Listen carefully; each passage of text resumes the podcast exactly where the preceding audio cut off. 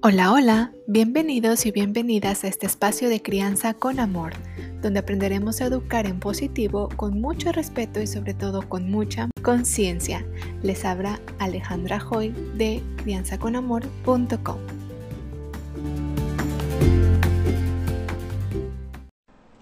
Hola, hola, ¿qué tal? Bienvenidos de nuevo a otro en vivo el día de hoy y el tema es depresión postparto la depresión postparto hoy en día es un tema de salud pública que afecta a muchas mujeres y que al mismo tiempo puede afectar la salud de los bebés.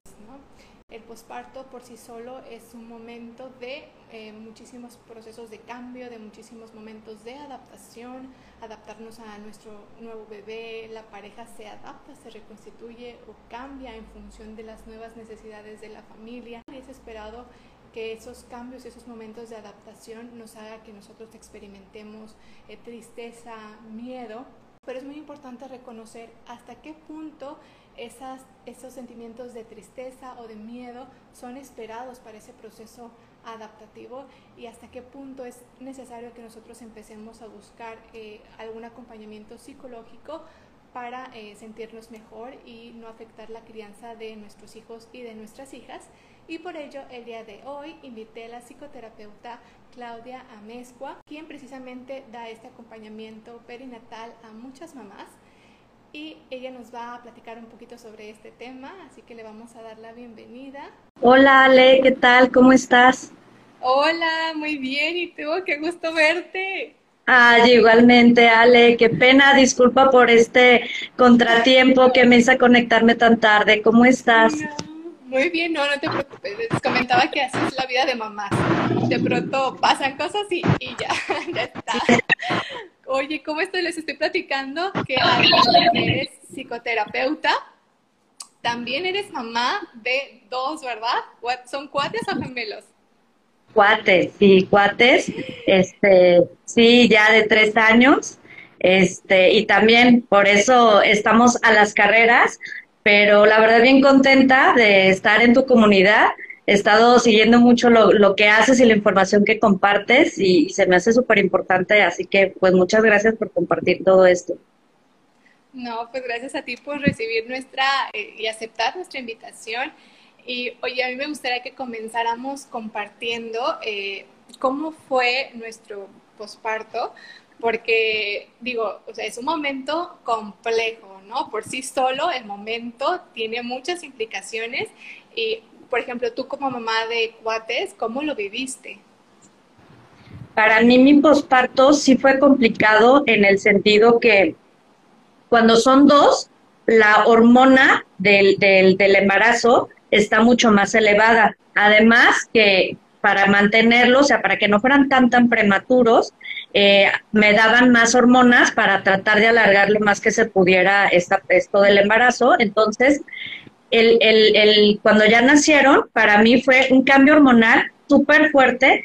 Entonces, yo sí sentí lo que se le conoce como baby blues, no tanto el, el eh, depresión postparto como tal, pero sí con este cambio hormonal que me afectó muchísimo, mi estado de ánimo, eh, más o menos dos o tres semanas que, que sentí mucho este cambio y bueno, ahí sí me costó un poquito de trabajo la parte emocional. Claro, sí, sí, sí, y es que no ayuda a nada, o sea, de por sí las hormonas, más el cambio, más adaptarte a esos nuevos bebés que, aunque los tuviste nueve meses o ocho meses o siete meses, pues son personas que llegan a tu vida, que se van a adaptar a una rutina o tu rutina se adapta a ellos, entonces, claro que esos cambios van a traer consigo como que muchísimas cosas en juego, ¿no? Y ahorita que estabas hablando de, eh, del baby blues, que es como la tristeza, ¿verdad? Como la tristeza materna. Sí, así es. Eh, generalmente se ubica como tres grados de, cambios que, se, que puede presentar una mujer en esta crisis del porperio o, el posparto, que es la, el baby blues, que es cambios hormonales, que casi todas las pasan, o sea, cambios que, que sentirse como triste, como no con tanta energía para estar atendiendo al bebé o a los bebés, en mi caso, este, pero eh, no tan grave o no tan largo como una depresión postparto. Ese es el segundo nivel y el tercero, por ejemplo, es lo que se conoce como eh, eh, psicosis puerperial, que ya va mucho más avanzado que, la depresión. Claro. Oye, entonces, eh, yo como mamá o incluso las personas que están alrededor de esa mamá, ¿qué pueden identificar o cómo se manifiesta ya una depresión? El, bueno, fíjate, la depresión posparto justo tiene como este apellido de, de, posparto porque se da en esta crisis, ¿no? De, de, nueva mamá, nuevo rol y demás. Pero algo importante es que es lo, puede tener los mismos síntomas que cualquier depresión, ¿no? Que cualquier otra este, eh, situación que, que tenga los rasgos de depresión. ¿Cómo? No tener ganas de comer, no tener ah, ganas de estar haciendo las cosas que antes te motivaban, eh, tener mucho sueño o insomnio, eh, cambios en el estado afectivo, estar con mucha tristeza o también cambios, por ejemplo, en pensamientos, tener muchos pensamientos eh, negativos hacia, hacia ti misma, hacia tu familia, hacia el bebé. es, es muy común tener como estas ideas de voy a ser mala mamá, no, no voy a poder funcionar, no voy a poder cuidar a mi bebé, pero a un grado como, como súper intenso, no lo común, porque todas, yo creo, las que hemos experimentado la maternidad, nos llegan esas, e, ese tipo de pensamientos, ¿no? De, sí, no, no, no voy a poder cuidarlo, este, me va a sobrepasar, pero eh, la otra situación es como justamente no, no poder alcanzar a realizarlo. Oye, ¿y aparece, puede aparecer antes? O sea, por ejemplo, durante el embarazo, o sea, semanas antes o meses antes, ¿pueden empezar a ver algunas eh, manifestaciones o no?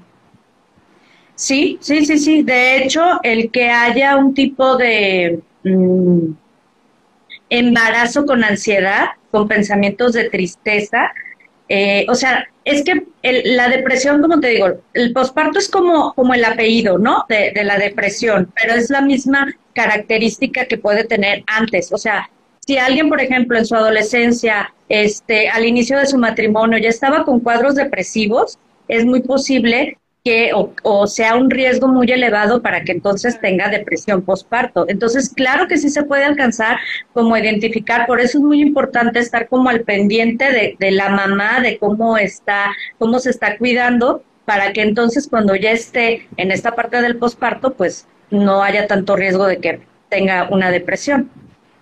Claro. Mira, aquí hay una pregunta que dice, ¿hay algún tiempo específico ¿Hay algún tiempo en específico después del parto en que se marca más estos rasgos? Ahí lo que estábamos comentando, ¿no? Que es, puede ser desde antes, ¿no? O sea, sería como un cuadro de depresión materno, ¿no? Que puede aparecer eh, en cualquier momento. Es más o menos lo que entendí, que en ocasiones se agrava ya como tal a un cuadro de depresión mayor en el, ya cuando nace el bebé, ¿no? Por todo el cambio de, de que llega con todo el bebé, ¿cierto?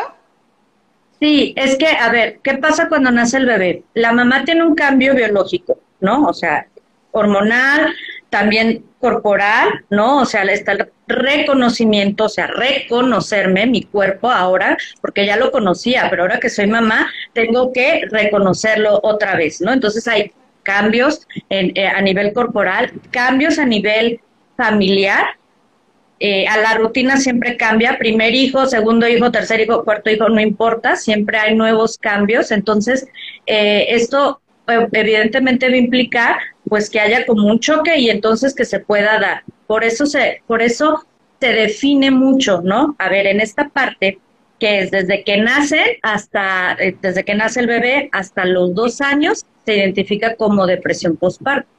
¿No? Eh, eh, eh, ese periodo y que sí puede estar un poco antes, digamos, en el embarazo, pero no denominado como tal. Ok, ok, muy bien. Perfecto. Entonces, en cuanto a lo que podríamos observar, sería como una tristeza exacerbada, como algo que no se pueda levantar de la cama, o cómo es como las mamás o incluso las parejas pudiesen identificarlo. Sí, fíjate que qué bueno que este ver estos tipos de puntos desde fuera, como la familia, cómo lo pueden identificar, porque de hecho justo en esta semana leí que en Coahuila se suicidó una mamá, una mamá joven, este, la, o sea, de que entró la policía para sacarla del cuarto porque no, no, este, no se habían dado cuenta, ¿no? Decían que tenía ya cinco horas, este, la mamá, no sé si con el bebé adentro. Entonces yo pensaba en qué rasgos, en qué señales pudo haber mandado a la familia a, que estaba viviendo con sus papás o con su pareja, este, que no alcanzaron a ver y que no alcanzaron a tomarlo en cuenta quizás por lo que estaba pasando. Sí hay que tener una escucha y poner mucha atención y tomar muy en serio lo que la mamá está diciendo, porque hay veces que la mamá dice, es que no estoy pudiendo con esto, es que me estoy sintiendo muy mal, es que no, no, no puedo cuidar a mi bebé.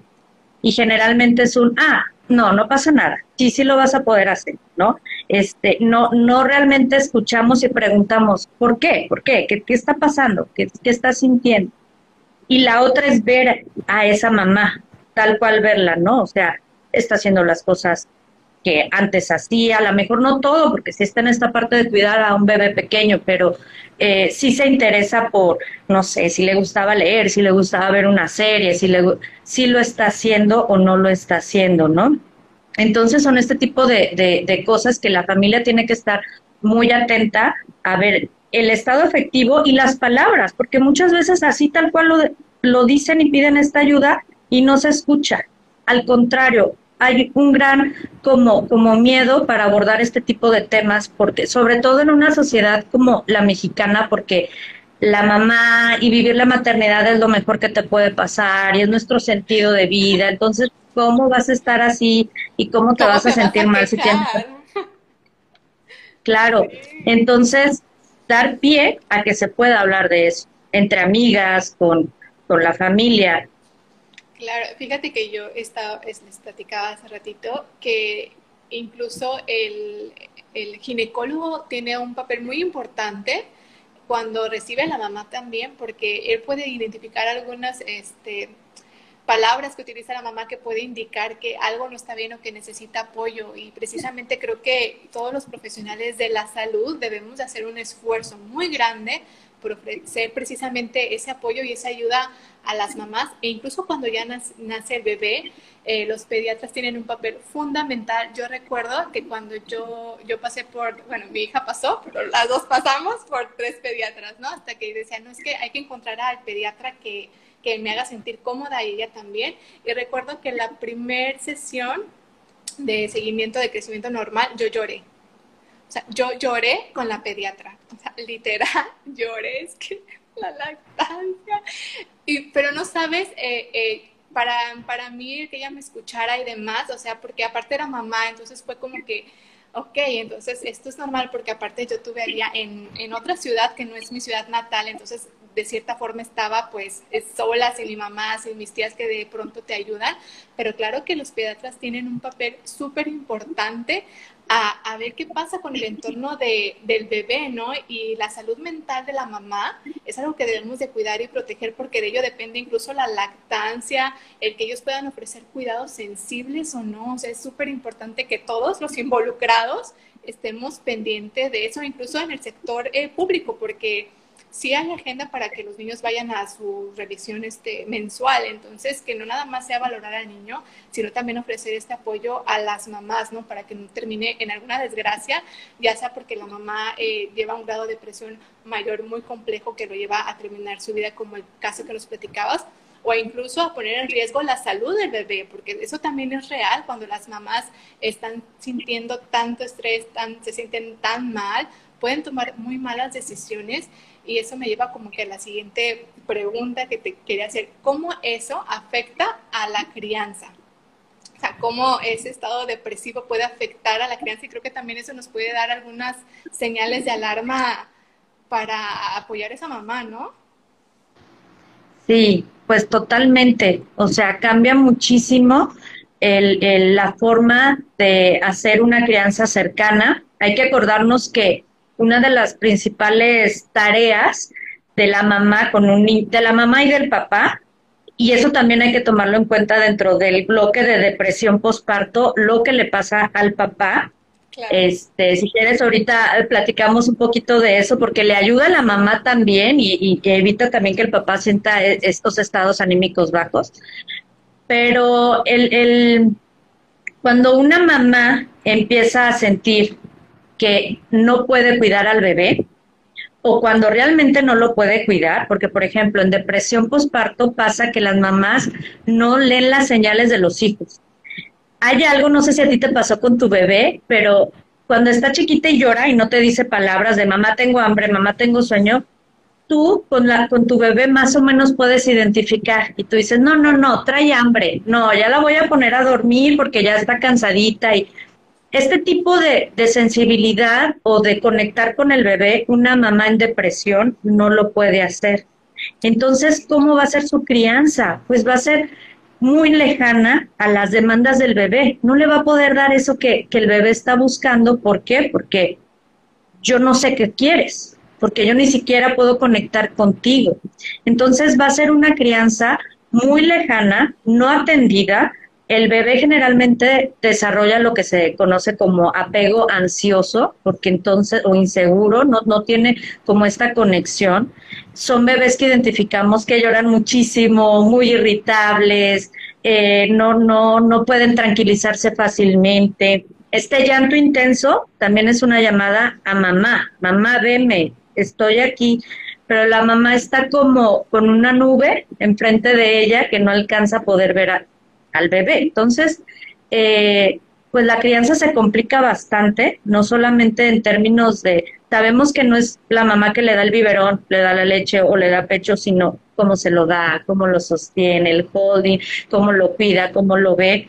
No hay mucha mirada materna ahí para ese bebé. Por eso aquí cuando cuando los cuando hay casos graves de depresión postparto, y que se decide tomar medicamentos y que eso pone en, riesgo la lactancia porque hay, hay, como muchas opiniones, unos dicen que, que sí pueden ciertos medicamentos que no traspasa la leche materna, otros dicen que, que, que no, pero yo sí considero, bueno, pues que, que lamentablemente se tendría que suspender la lactancia materna, pero a beneficio de una mamá presente, cercana, emocionalmente regulada, para poder regular también al bebé. Sí, claro.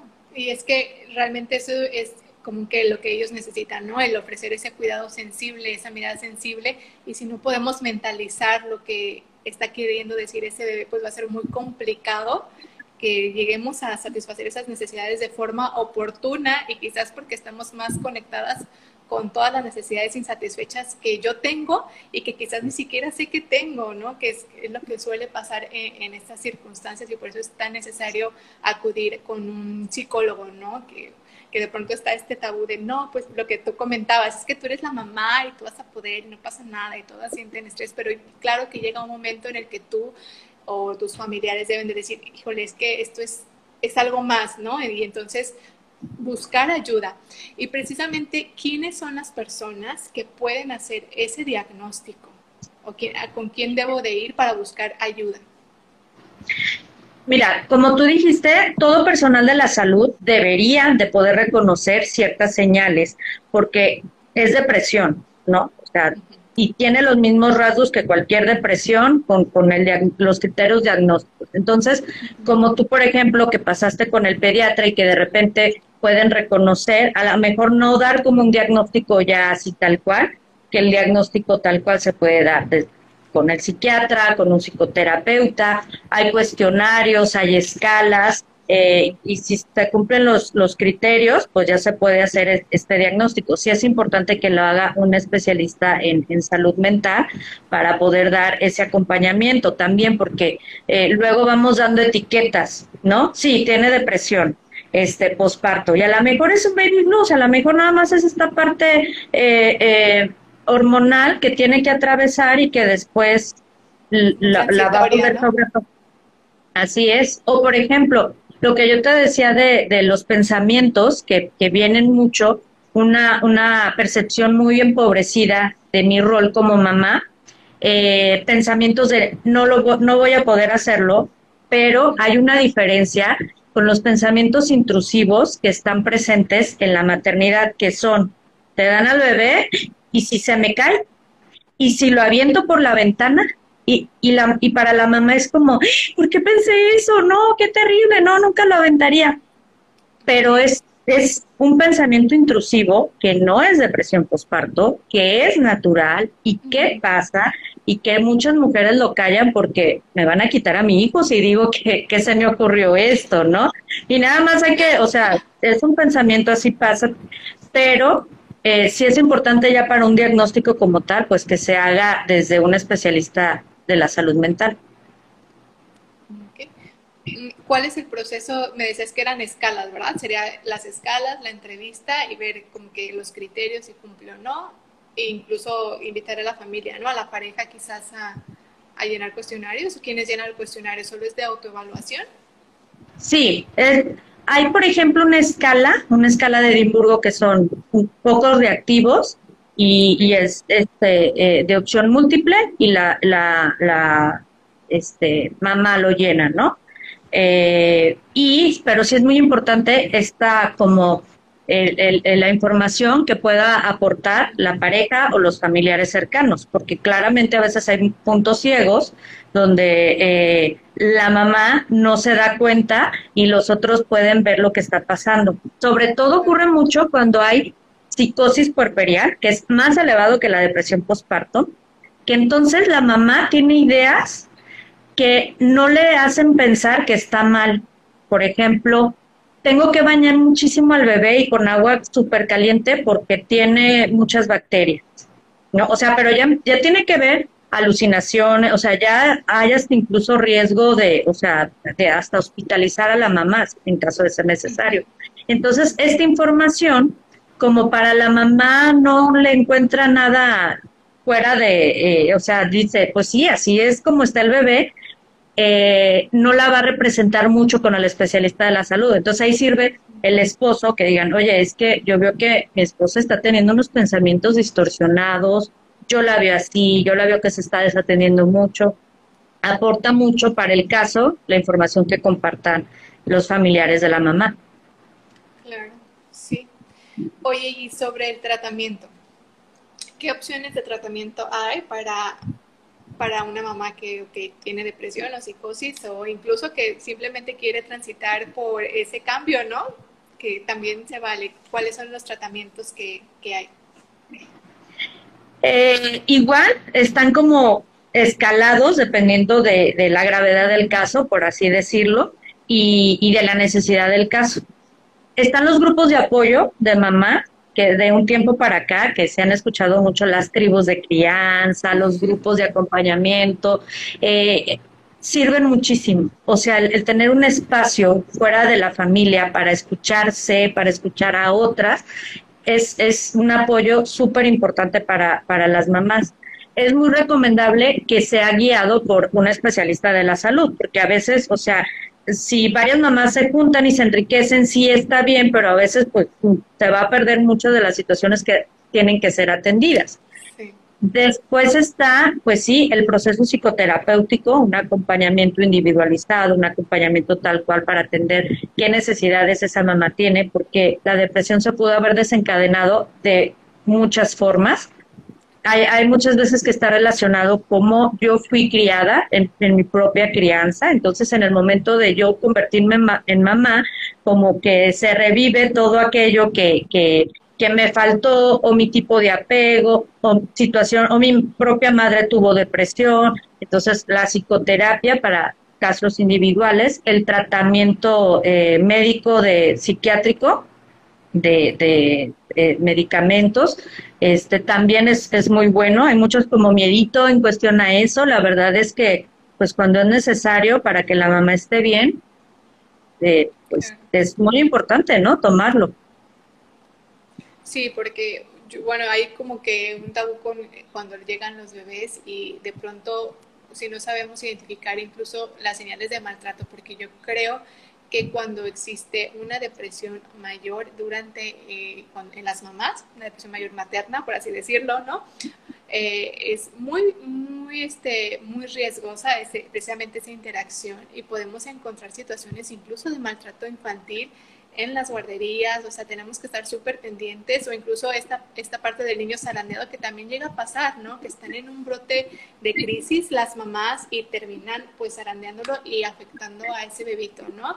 Entonces, híjole, sí, por favor, hay que acudir con un especialista, como tú dices, a una tribu también que sea facilitada por alguien eh, que tenga que ver con la salud mental, ¿no? Ya sea un psicólogo, o incluso yo creo que ahora que los médicos pediatras se están metiendo poco a poco a esto, porque como bien decía aquí María Auxiliadora, que es pediatra desde Venezuela, que dice, hemos aprendido a preguntar no solo cómo está el bebé, pues claro, o sea, es, es todo, ¿no? Lo que conlleva el bebé, o sea, todo su núcleo familiar, la ecología familiar, cómo está, y puede haber muchísimos factores, ¿no? O sea, no hay una causa que diga, ah, esta mamá va a desarrollar depresión, ¿cierto? Pero puede haber algunos factores me comentabas uno, ¿no? De que si, por ejemplo, si hay un embarazo ansioso, si hay un embarazo complicado, hay como que mayor riesgo, pero ¿hay algún otro factor de sí. riesgo? Eh, hay que tomar en cuenta, bueno, primero, si una mamá ya pasó por depresión, es una, un foco rojo para que cuando eh, está en un proceso de embarazo y en el posparto, estar checando cómo se siente eh, su estado afectivo, ¿no? Eh, hay que ver, por ejemplo, cómo fue el embarazo. Por ejemplo, hay mamás que, que no se podían embarazar, por ejemplo, en mi caso fue un in vitro, entonces cuando son embarazos con, con eh, reproducción asistida, se genera una, un mayor, una mayor ansiedad ante el embarazo. ¿Se logrará, no se logrará? ¿Qué va a pasar? ¿Cómo va a estar? Entonces, este tipo de factores de cómo fue el embarazo cómo está eh, el, el, apoyo del embarazo. ¿Hay pareja? ¿No hay pareja? Eh, ¿Hay alguna situación especial con el bebé? ¿Hay, alguna malformación desde el embarazo que se le informe a la mamá? Eh, o sea, revisar cómo está todo el contexto y eso nos va a dar muchísimas herramientas para saber y poder darle herramientas a la mamá y recursos a la mamá para que no caiga tal cual en un cuadro de depresión postparto. Oye, por ejemplo, me hicieron mucho esta pregunta, pero a ver qué opinas. Eh, ¿Qué pueden hacer en caso de que sientan que probablemente estén cursando por una depresión, pero no pueden asistir a una terapia, ya sea porque no pueden eh, solventarla, etcétera? ¿Qué pueden hacer? ¿Qué opciones hay? Lo ideal es un acompañamiento psicoterapéutico cuando ya alguien dice, yo creo que sí, estoy teniendo una depresión postparto. Hay muchos eh, lugares donde se apoya, donde los costos son muy accesibles.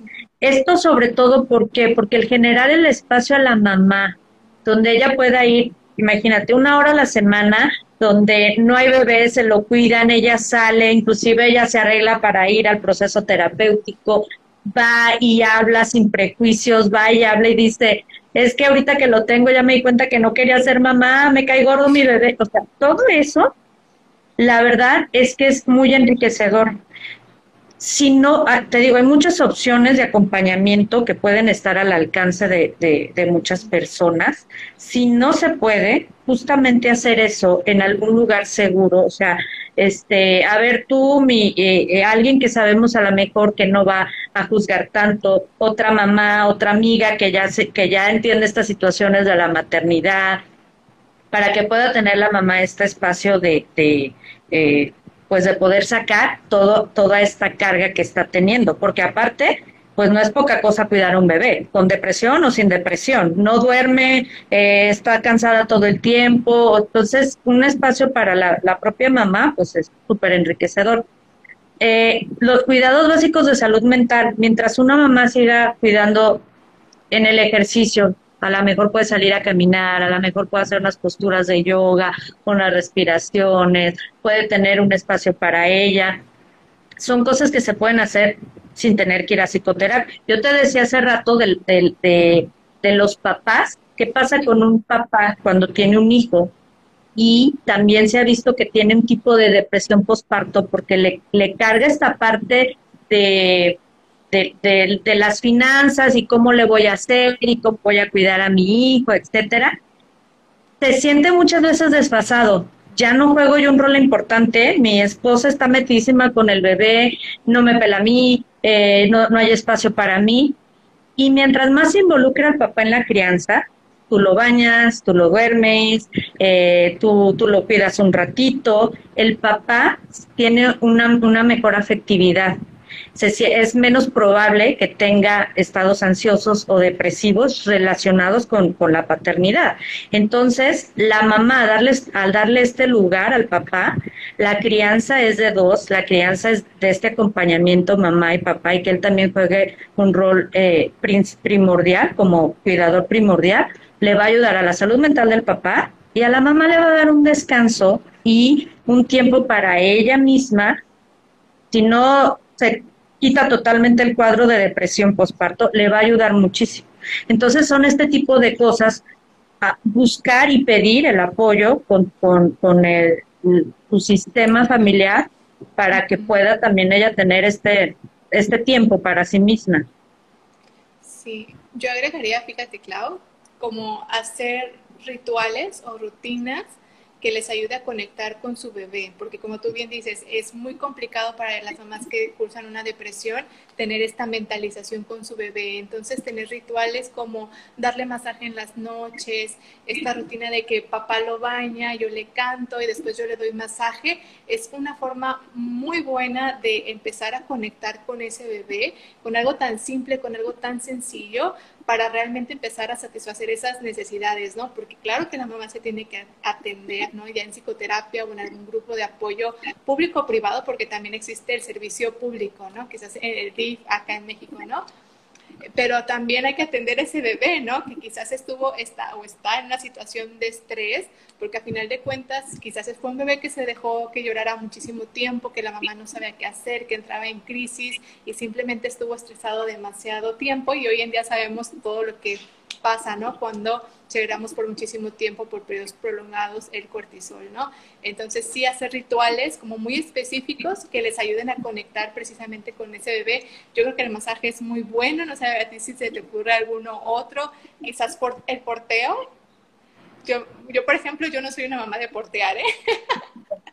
yo no pude. No, yo así sentirme como que apachurrada, así, no es lo mío. Pero, por ejemplo, para mi esposo era lo máximo. A él le encantaba portear. Entonces, también está esa parte de la conciliación, ¿no?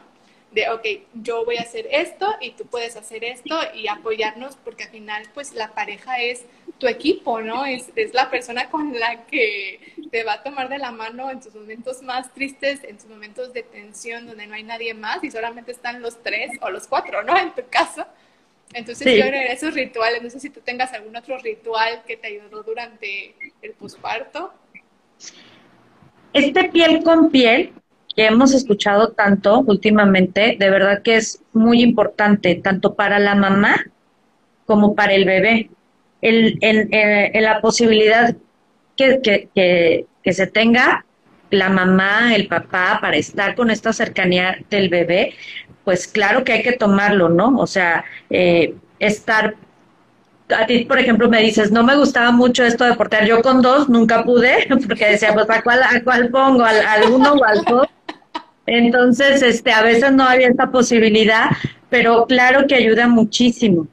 Yo me he encontrado con la dificultad que cuando ya hay un cuadro como tal de depresión postparto, la mamá no quiere sostener al bebé, o sea, definitivamente hay un rechazo total y con una carga de culpabilidad, de ¿por qué no puedo? O sea, ¿por, qué no puedo? Pero no lo quiero cargar, o sea, está llorando y pobrecito, pero no puedo con eso.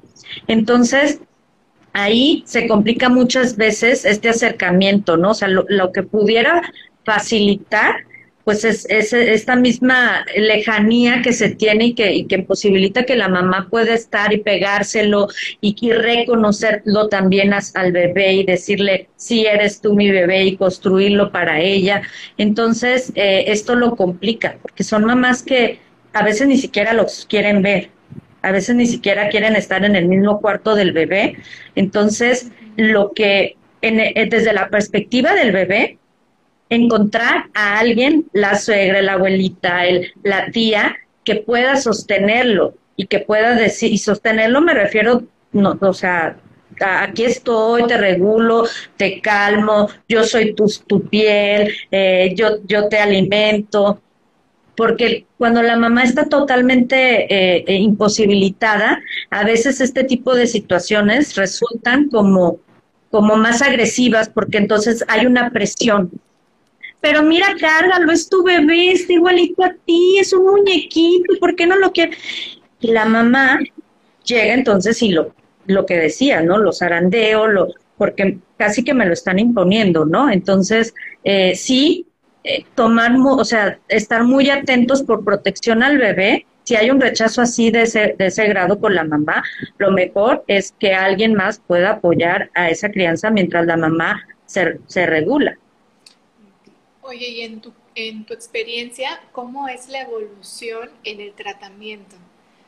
O sea, yo sé que depende de, de, cada mamá, de cada circunstancia, porque cada mamá tiene, o sea, una vida muy distinta, pero en general, ¿cómo es la evolución? ¿Si, si tienden a salir de forma fácil o viven con la depresión demasiado tiempo? ¿Cómo es?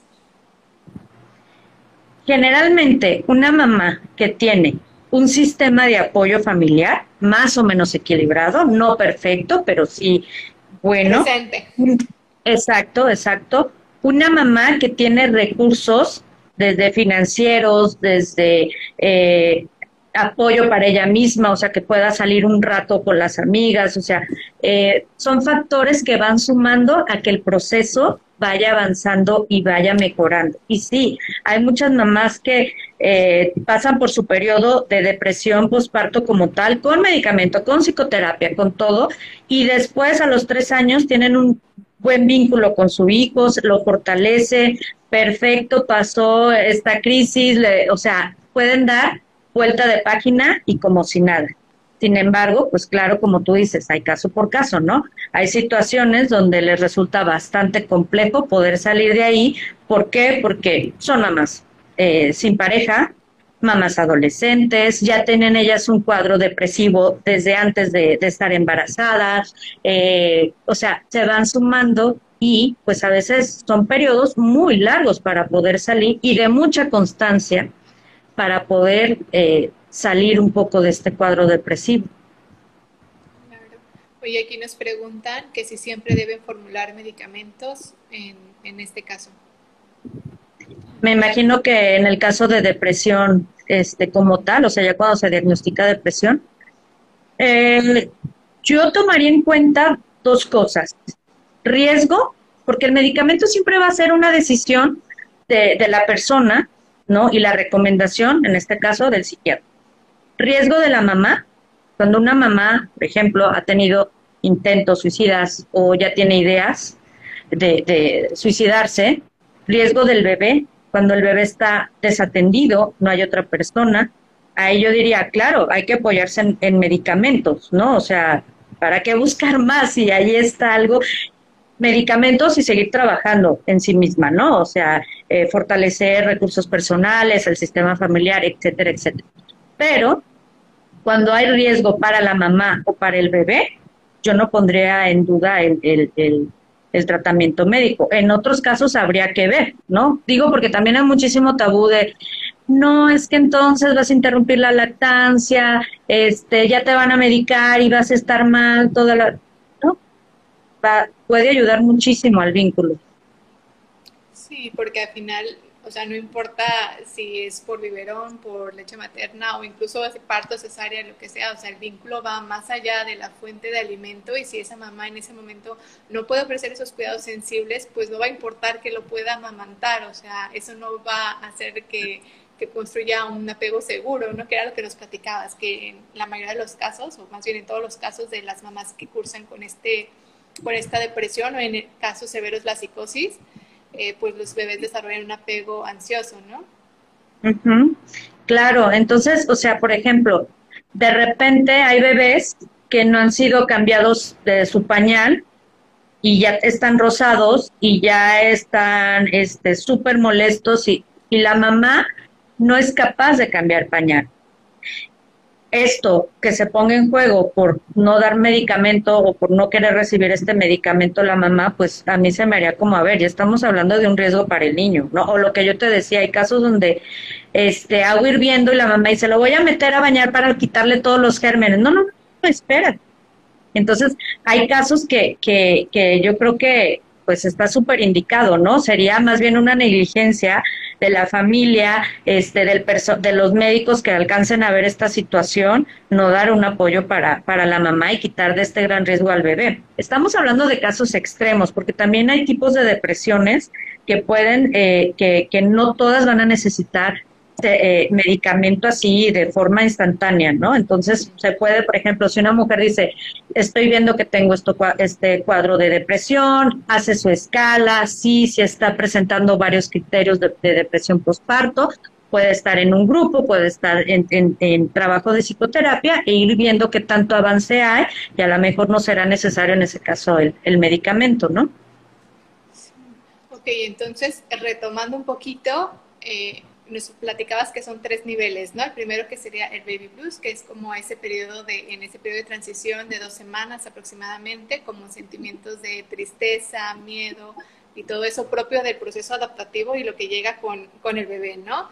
Después estaría la depresión eh, posparto, que realmente es un cuadro de depresión que puede aparecer en cualquier momento, ¿no? Ya sea antes o después y fíjate que yo encontraba en eso un dato súper importante en la página de la Secretaría de Gobernación, que decía que las mujeres son eh, como que tienen mayor riesgo de padecer un, cuadro de depresión mayor tres veces más cuando son mamás o cuando están embarazadas. O sea, qué, o sea, qué impactante que de pronto, como tú decías, hacemos de menos cuando una mamá expresa su malestar y realmente no es poca cosa porque sí se convierte en un problema de, de salud pública para ambos, ¿no? Tanto para la mamá como para el bebé.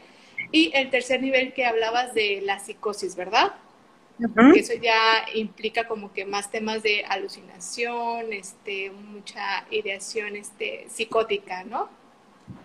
Sí, ideas como eh, este bebé representa este eh, un peligro para la humanidad, entonces hay que darle o nada más no le puedo dar leche porque la leche le va a caer mal. Yo ya vi que sus intestinos, o sea, cuando empezamos a escuchar este tipo de situaciones, poquito rojo porque sí, no no y sobre todo que la mamá no lo reconoce como algo malo, o sea, como lo que yo te decía, a veces puede tener unos pensamientos intrusivos, pero la misma mamá lo reconoce y dice, ay, ¿qué, qué pasó? ¿Por qué pensé esto? Cuando no, este, puede ser algo relacionado a psicosis puerperial.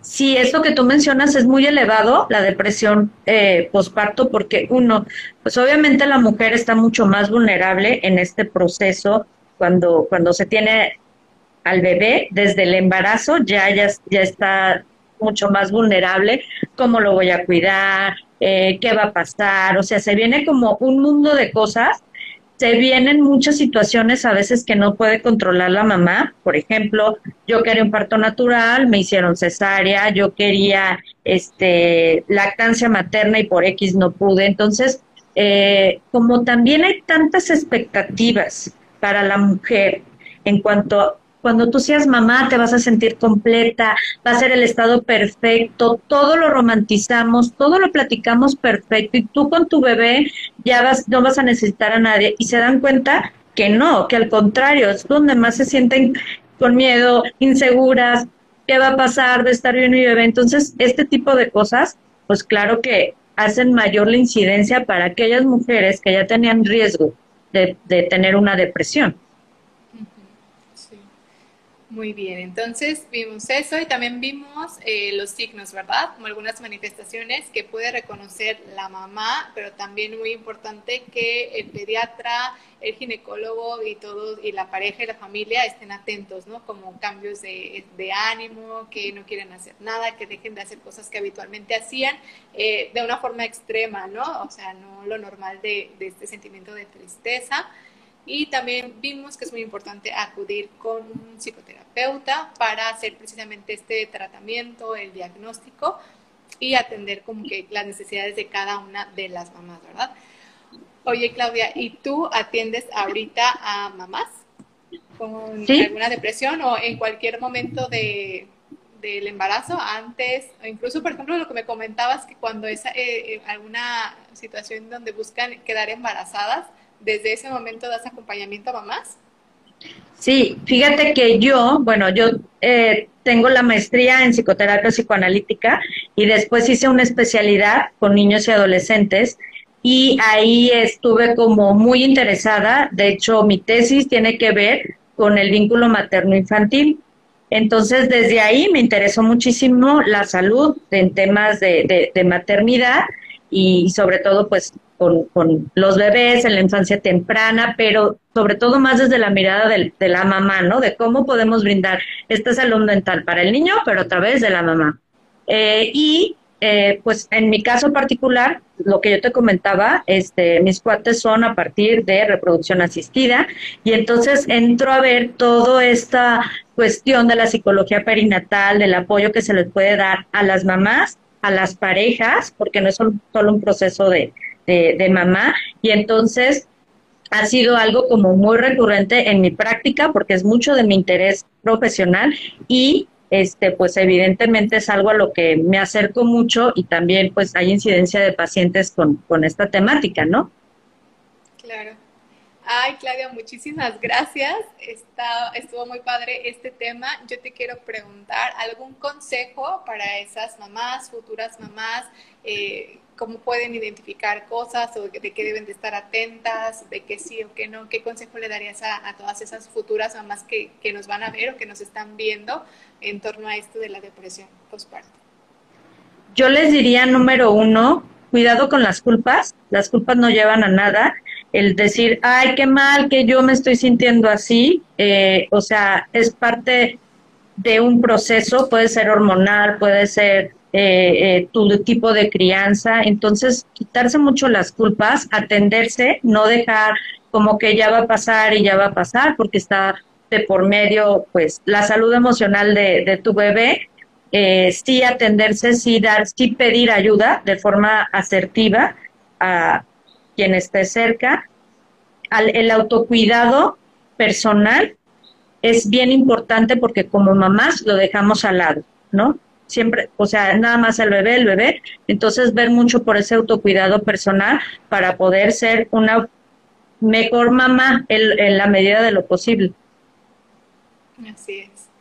Sí, muy bien. Pues muchísimas gracias, Claudia. Fíjate que nos preguntaban hace rato sobre cómo llevar eh, cuando son mamás solteras y yo les comentaba que es muy importante que traten de, estructurar lo más que puedan, ¿no? Como prever posibles situaciones que quizás están en nuestro control, como por ejemplo dónde van a ser, el tema de la comida, qué vamos a hacer de comer, si la vamos a tener congelada, o sea, todas esas cosas que pueden disminuir nuestro nivel de ansiedad y sentirnos como que más tranquilas con ese bebé, buscar alguna red de apoyo, alguna amiga, no sé tú qué consejo tienes para esas mamás, que también es una realidad, que son mamás solteras y que transitan el posparto pues solitas.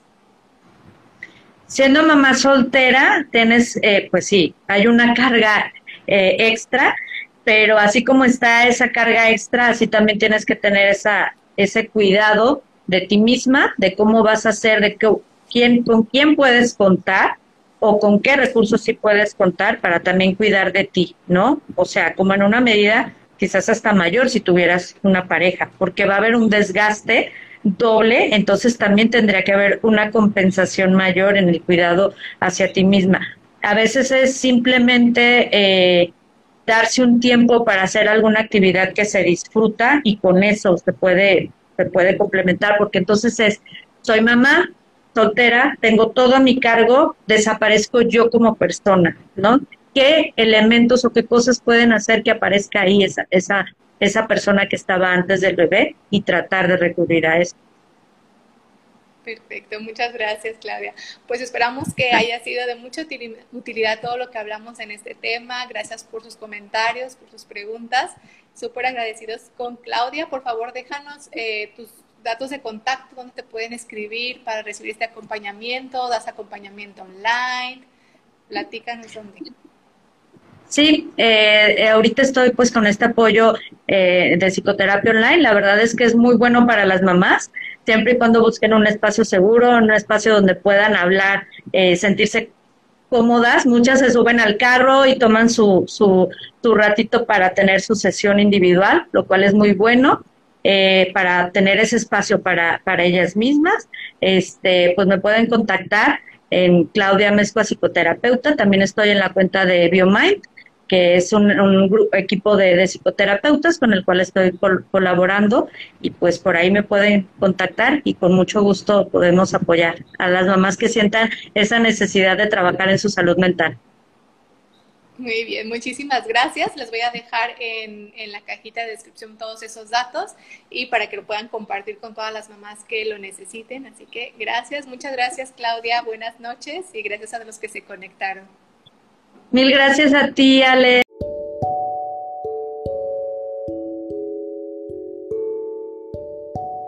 Gracias por llegar hasta aquí y permitirme ser parte de tu proceso de crecimiento y de desarrollo personal. Te invito a que compartas este podcast con todas las madres y padres que están en busca de educar de forma positiva, consciente y amorosa desde el respeto. Hasta la próxima.